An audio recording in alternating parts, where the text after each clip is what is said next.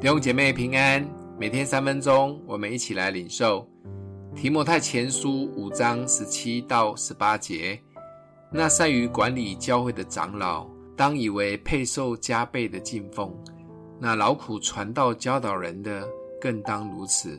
因为经上说，牛在场上踹鼓的时候，不可拢住它的嘴；又说，工人得工价是应当的。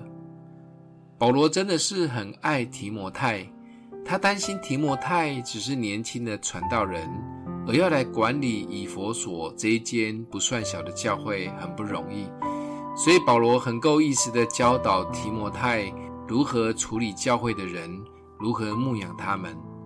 教会里面有不同的人，在这一章里面特别提到三个族群，第一个族群就是要把教会的众人。无论男女老幼，都当作家人对待。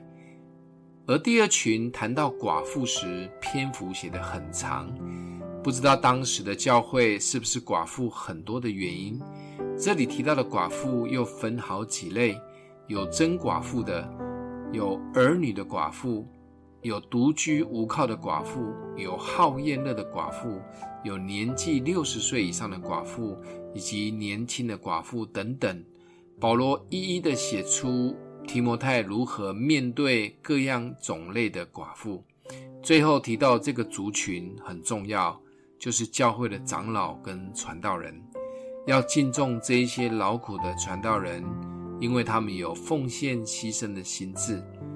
如果有人控告传道人，除非有好多人都说，不能单凭一两个控告就听进去，也不用案例太快。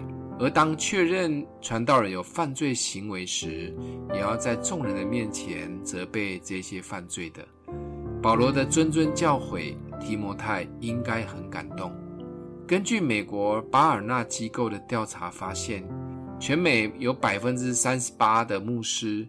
在近一年以内，想要卸下这一份牧职，这种状况在疫后的时代更加的严峻。要成为传道人真的不容易，一定是要有呼召及奉献的心志。有一些传统教会是两年一聘传道人，流动率很大。这几年疫情严重，很多小的教会根本付不出传道人的薪资，很辛苦也不容易。传道人对自我的要求要很高，要牧养来自四面八方的会友，弟兄姐妹对牧者也有期待，而特别当牧者的自己的婚姻跟亲子关系有状况时，那压力就更大了，因为传道人被贴上高标准的标签，所以传道人的折损率也蛮高的。就像保罗的教导，要敬重长老及传道人，所以不管你喜不喜欢你的牧者。请好好的为他及他们的家庭祷告。其实他们只是愿意全时间献上自己的平凡人，他们不是神人。想一想，你有习惯为教会的牧者祷告吗？每一周拨个时间来为牧者祷告吧。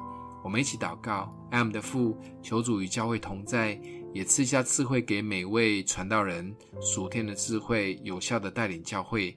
也帮助每位弟兄姐妹来爱慕者，奉耶稣基督的名祷告，祝福你哦。